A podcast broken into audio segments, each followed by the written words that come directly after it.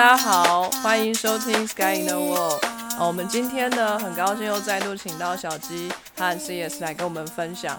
我们的经验哈，还有一些科学的小知识。还记得上一次我们说到加了酒，菜肴会变得更美味吗？加上酸也会一些菜肴更能够提鲜。世界上还有哪一些国家的料理是以酸著称的？你以为我们会讲泰国吗？太小看我们了。我们现在要讲的是罗马尼亚，没有吃过罗马尼亚菜吧？你知道罗马尼亚菜大多数都是酸的吗？小金，你知道为什么吗？我我想我不知道为什么，但是还蛮好吃的。来，我们先介绍一下罗马尼亚这个国家吼，它的地理位置呢，呃，西方是匈牙利跟塞尔维亚，南方是保加利亚，北方是乌克兰跟摩尔多瓦共和国。东方是黑海，罗马尼亚跟保加利亚之间的国界呢是多瑙河，蓝色多瑙河圆舞曲的那个多瑙河，然后它的出海口，也就是多瑙河最后或是流到了黑海，就是从这个罗马尼亚来进入黑海这样子。罗马尼亚的历史啊，其实很悠久，就但是最早的一个记录呢，就是公元前一世纪左右的时候，这边出现了第一个君主制的一个国家，叫达契亚。公元一百零一年到一百零四年的时候，罗马帝国的图拉真大帝出动了五十个军团，最终打败了这个国家，所以就变成罗马帝国的一部分。在中世纪的时候啊，罗马尼亚又从主要是罗马人的统治，变成后来的鄂图曼，也就是现今的土耳其。罗马尼亚的文化呢，就融合了罗马跟土耳其。一八五四年的时候呢。就是俄罗斯那边的扩张呢，也开始往南到了罗马尼亚这边。纳粹的时候啊，也有被影响。可是后来呢，罗马尼亚的共产党啊，把法西斯主义这个武装部队给赶走了。后来也发生政变，让罗马尼亚变成民主的国家。不过还是一个社会民主党结合的这种政权。那。在这样子的文化影响下面，会产生很多不同的融合嘛。一般在欧洲提起罗马尼亚人，大家可能都会眉头一皱，因为很多的吉普赛人好像都是从罗马尼亚来的。那吉普赛人的这个流浪成性啊，然后懒散的天性呢，可能就是不是那么的惹人喜欢。在欧洲的很多地方，吉普赛人。呃，都成为扒手啊，或是偷拐抢骗的这些罪犯，他们赖此为生。可是他们也不是做什么真的很很坏、杀人放火的事情，他们只是想要有一点营生。但是他们不是一个很好的方式，因为他们可能因为呃流离失所啊，所以没有办法找到很稳定的工作等等的。吉普赛人在罗马尼亚占了人口比例，其实只有百分之四。但是有高达六十万人，那他们南边的保加利亚有也是差不多这个比例啦，但是他的人口却是罗马尼亚的一半，所以人家可能印象呢就是哦你是吉普赛人，就是哦你是罗马尼亚人是一样的这样。小鸡以前是去过罗马尼亚玩吗？嗯，对我去我去了有五六次吧。这么这么多次啊！我一次都没去过，你怎么会想要去罗马尼亚？对啊，那个地方你为什么会去过五六次？每一个人都问我哈，我以前有个朋友，然后 就因为朋友就常常去的哦，好朋友嘛，大大家都懂哦，吉普赛的好朋友嘛。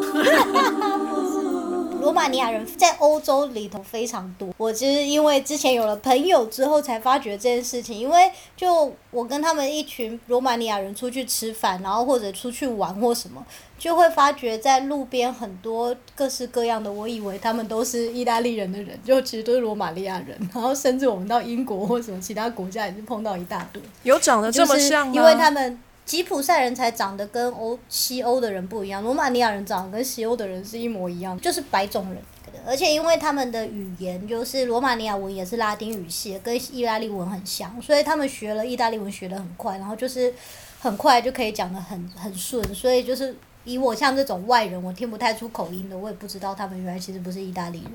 也有道理啊，他们以前就是被罗马人统治嘛。对，然后第二个我要帮他们稍微申约的就是吉普赛人的部分。然后吉普赛人好像其实是从中亚流浪到欧洲来的吧，然后后来定居在欧洲这边，所以他们就说吉普赛人也不是从我们国家出来的，我们只是很衰的，他们住在我们这一带。然后其实保加利亚和罗马尼亚境内都有很多吉普赛人，可是为什么在欧洲大家看到吉普赛人就会说他是罗马尼亚人呢？是因为罗马尼亚加入了欧盟，好像是很最近吧，二零零几年才加入的。所以当他加入欧盟之后，欧盟之间是没有国界的嘛，所以以至于所有以前在罗马尼亚乞讨的吉普赛人呢，就蜂拥而至的到了欧洲，因为到了有钱的国家乞讨得更快，所以也是跑的比较多。所以对他们就变成了罗所谓罗吉普赛人就变罗马尼亚的代名词，但是其实他们对这件事情很不爽。第三个我觉得很白痴的是，我们大家都以为吉普赛人很穷，因为他们都是乞讨为生啊，或者是当小偷啊、偷偷窃这一类的嘛。其实吉普赛人因为他们都是群聚生活吧，所以他们会有了钱之后会拿回去给，比如说像首领之类的，再把钱分下来，所以他们的首领是超级有钱。就是他们的品味又很，就讲明白一点，就是很台。他们喜欢各式各样金工相向的东西，就是大金条啊，越多金子越多戒指越好。然后所以那时候我记得，我们那时候我那时候在他们罗马尼亚的首都是布加瑞斯特 （Bucharest） 的时候，在街上，然后就开过了一个就长得很像皇宫一样的房子，可是并不是设计高雅的皇宫，就是有点俗，就是你想到什么是金色的屋顶啊，然后门口有大喷水池啊，然后喷水池旁边有棕榈树啊，然后就是什么外面的栏杆也要镶金啊，就是这样子吗？很视觉冲击的一栋房子。他们就说：“你知道这是什么吗？那就是我们这边最有钱的吉普赛人住的地方。”哇，好厉害，好难想象哦。就槟榔西施的这种品味嘛。对，类似这一类，就是你知道超级台客大吉，路边很多吉普赛人在乞讨嘛，然后一阵子他们的那个超市外面都会贴那个公告说。你们觉得他们很可怜吗？你知道他们一个月收入有一千多欧元吗？然后因为因为在罗马尼亚，觉得他们是东欧比较穷的国家，他们的一般人的平均收入可能才八百欧元。就天哪这些乞讨的人每个月有超过他们的收入，还蛮爽的，而且还免税，哦对哈，对，而且还免税。有人追溯到最早是从印度来的，印度，对我那时候就听说他们是说印度那边流浪过来，可是吉普赛这一个字啊，是东欧人、欧洲人其实搞不清楚他们是从哪里来，还误以为他们是从埃及来的，所以 Egyptian 跟 Gypsy 听起来好像很像，原原来如此。对，你知道吉普赛人现在被证明了，就是你如果上网查，还有一篇中文写的很清楚的文章，就是他们说他们现在帮这一群人民证明，就是他们的种族名称呢不能叫做吉普赛人，叫做罗曼人，好像是若米尼吧。结果他们被叫罗曼人之后，罗马尼亚人更气了，就 是到底为什么你们一直都觉得跟我们这么更像他们。你我们这样子跳跳到黄河都洗不清，就 是他们并不是从我们这边来的。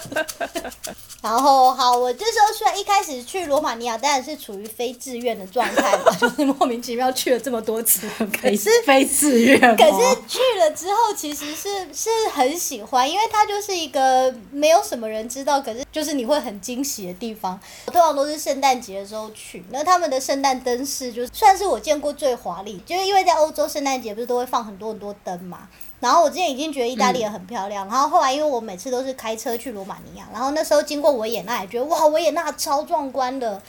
可是我到罗马尼亚之后就有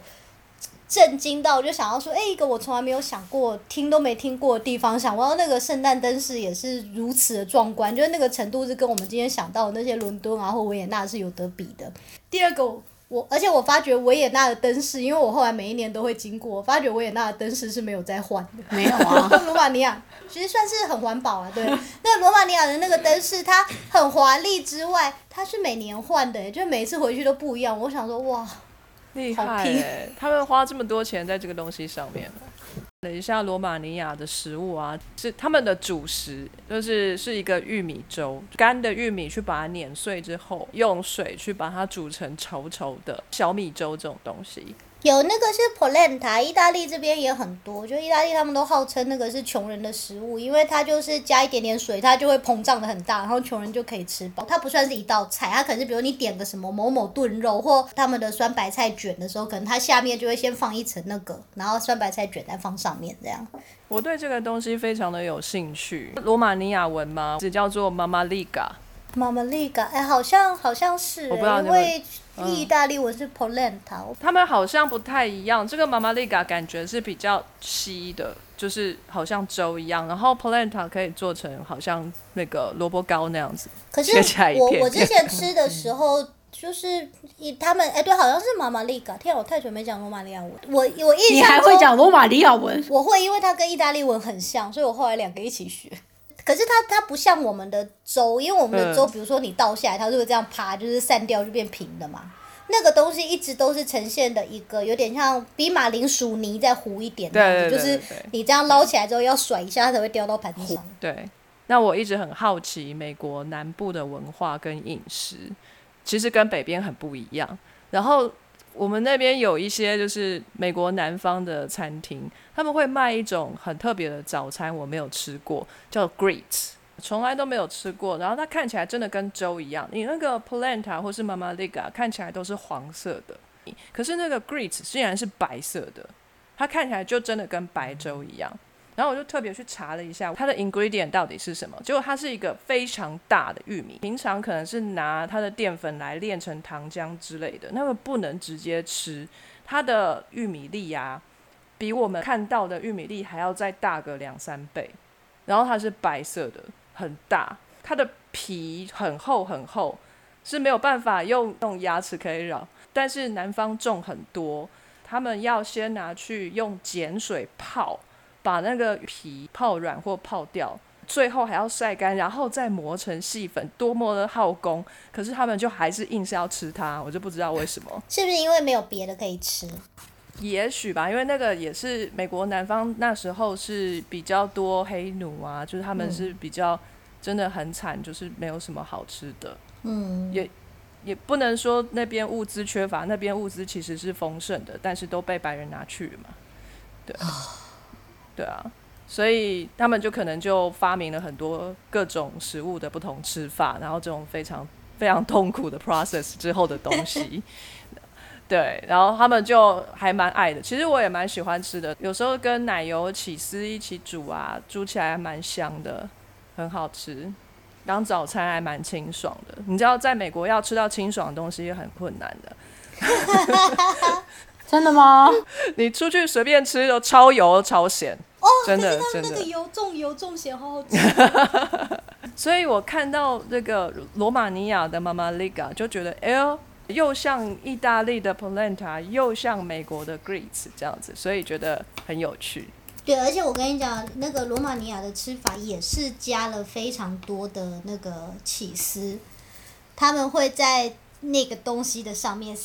塞放满一整层的乳酪丝，就把它盖得满满的。就是超级邪恶，因为那样就变得很好吃，对、啊，然后你就会永无止境的吃下去。超好吃。对啊，我之前有时候去那边点餐，他送来的时候我吓到，因为比如说我点一个炖肉，所以我心里中想象的是端过来会是一个咖啡色的东西嘛，结果他端过来炖肉呢是一整层白色像山形一样的东西，我想说嗯这是什么？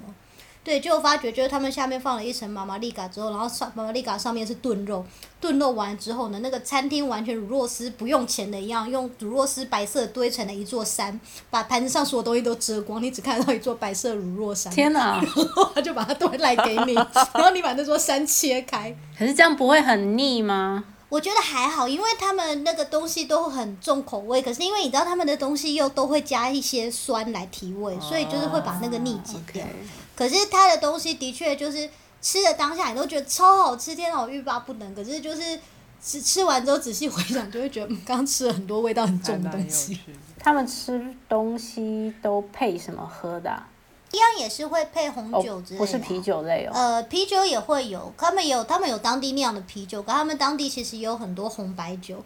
罗马尼亚跟意大利、法国这边比较不一样，就比如意大利就是你就只能加这几样东西嘛，然后要很高雅，什么东西一定要配对，是这个就要配这个酒或什么什么。罗马尼亚人的那个吃东西跟台湾那种板都是比较像，整个就是豪放。什么来肉啊，全部给你，然后什么哦酒，大家喝到饱之类的。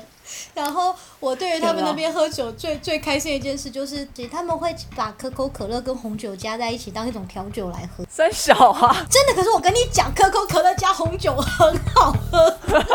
让我很傻眼。我等一下就要可是你，就可以想象这件事情被意大利人看到，他们应该会马上搬桌。他们应该很不屑？台湾人也很爱啊，这不是苹果西打加玫瑰红的概念吗？对，就是这种概念。可是就是这种东西，就是不能跟意大利人讲，因为意大利人就会崩溃。天呐，罗马尼亚超台的，好想去哦！罗马尼亚整个超台，我跟你讲，他们台到一个不行，他们整个跟台湾感觉超像。哎，那边物价呢？便宜？那边物价跟台湾就是差不多一样，然后比台湾偏低一点。那边都是你闭着眼睛，然后随便乱点点，你觉得最想吃最贵，然后什么喝到饱，这样点完之后，哎，二十块，二十欧元。对，然后罗马尼亚也是他们会把当汤当成前菜，就是你去餐厅的时候啊，就是它第一栏都是汤，而且那个汤有多便宜，因为汤来真的就是一碗，它不是说那种很小的那种板豆吃饭的那个碗，它就是一个大的碗，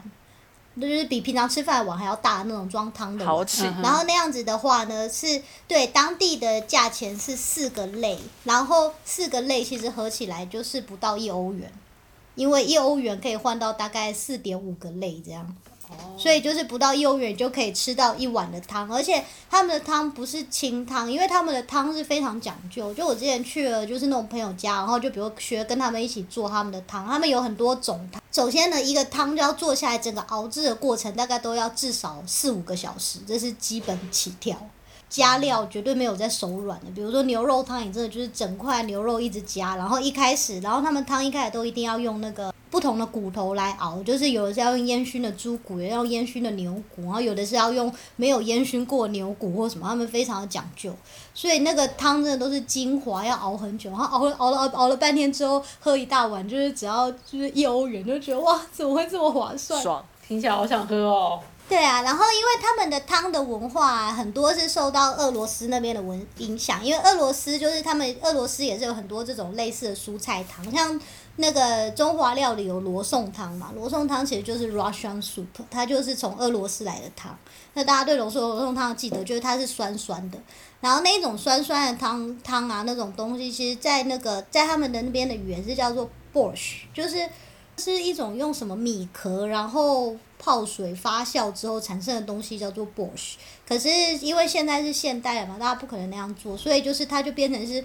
一包一包的调味料，就是你就去店里啊，就会比如说盐啊、糖啊，然后旁边就会有 Bosch，有粉状的，也有汤，也有汤状、液状的。然后就是你煮菜煮那个汤煮到最后的时候，就要加这个进去提味。然后它是一种很特别的酸，就是那个酸有一点会回甘的感觉，所以就是跟一般你用其他醋啊或柠檬是做不出那个味道，就是要用那个 brush 才是正统。哎，对你就是说到了我看到另外一个东西，你说的这个 Borscht 是 B O R S 对不对？然后 S 下面还有一撇，对，因为他们那个 S 下面有尾巴的时候，就变成了 S H，所以发音就变成许。OK，对，这我有看到，它是一种发酵的东西，所以是我以为是像醋一样，因为他们就是什么汤啊、什么菜都要加一点，因为好像中欧、东欧他们都还蛮喜欢喝甜菜汤的，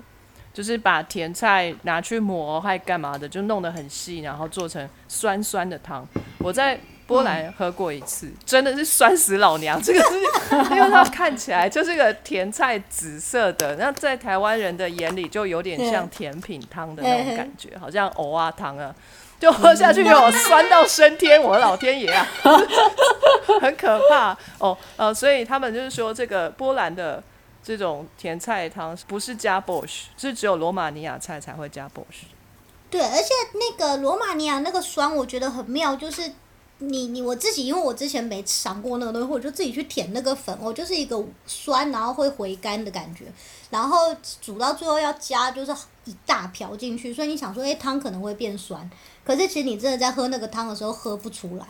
因为它的汤里头实在是加了太多的东西了，就是像我最喜欢的是那个牛肚汤，就它那个汤煮起来白白的。然后你在煮牛肚汤的时候，你一开始要用烟熏的牛骨下去熬那个汤底嘛，之后要丢萝卜，还有一种芹菜根，就是长得很大一坨的东西，在台湾很少见到。萝卜、芹菜根加洋葱，就是整颗丢进去我都不切，因为要整颗的那个味道才会出来。然后要把整颗丢进去之后，煮到那些东西全部都软掉，就是那个萝卜拿起来就是软趴趴的这样下垂，就是会想到一些怪怪的东西的那个状态，现在全部拿出来，对。接下来到这个，就是这些东西拿出来之后呢，剩下的那一锅汤，它现在已经有蔬菜的精华，加上烟熏牛骨的精华了嘛。你这时候要加鲜奶油，可是这个工步骤非常的高高，因为你如果直接把鲜奶油丢到汤里去啊，那个鲜奶油会结块，它不会散开。所以你是要再准备另一个大锅，就他们煮汤的锅都是跟我们自助餐喝汤那个锅一样大，就再煮另一个大锅，然后在那个锅里头放鲜奶油之后，就把左边那个汤底啊一次舀一瓢一瓢这样子，然后一边搅拌，然后把它慢慢的加过来，这样才会最后整个汤变得很均匀的白色的。然后这时候你再加入牛肚，之后再加上那个细切块的腌过的红椒的，然后要煮到那个牛肚就是完全完全的软掉，就是一一咬就就碎掉这种状态才可以喝。他在喝的时候，他们要加一种他们的酱，叫做 mush 的，这个我超爱的，就是新鲜大蒜酱。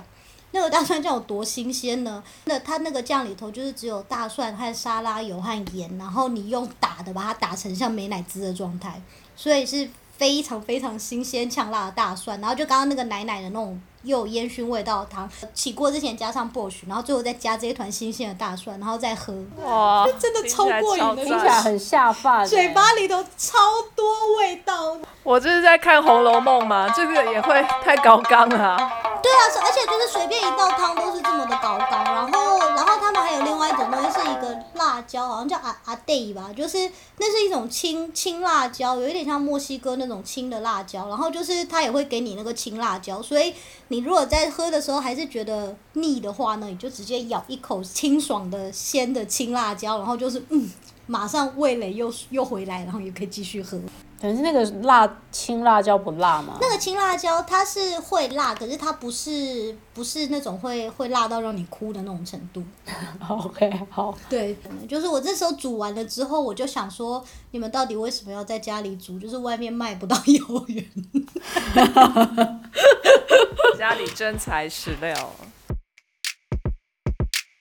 今天节目就到这边告一段落，让我们期待下一次再见吧，拜拜。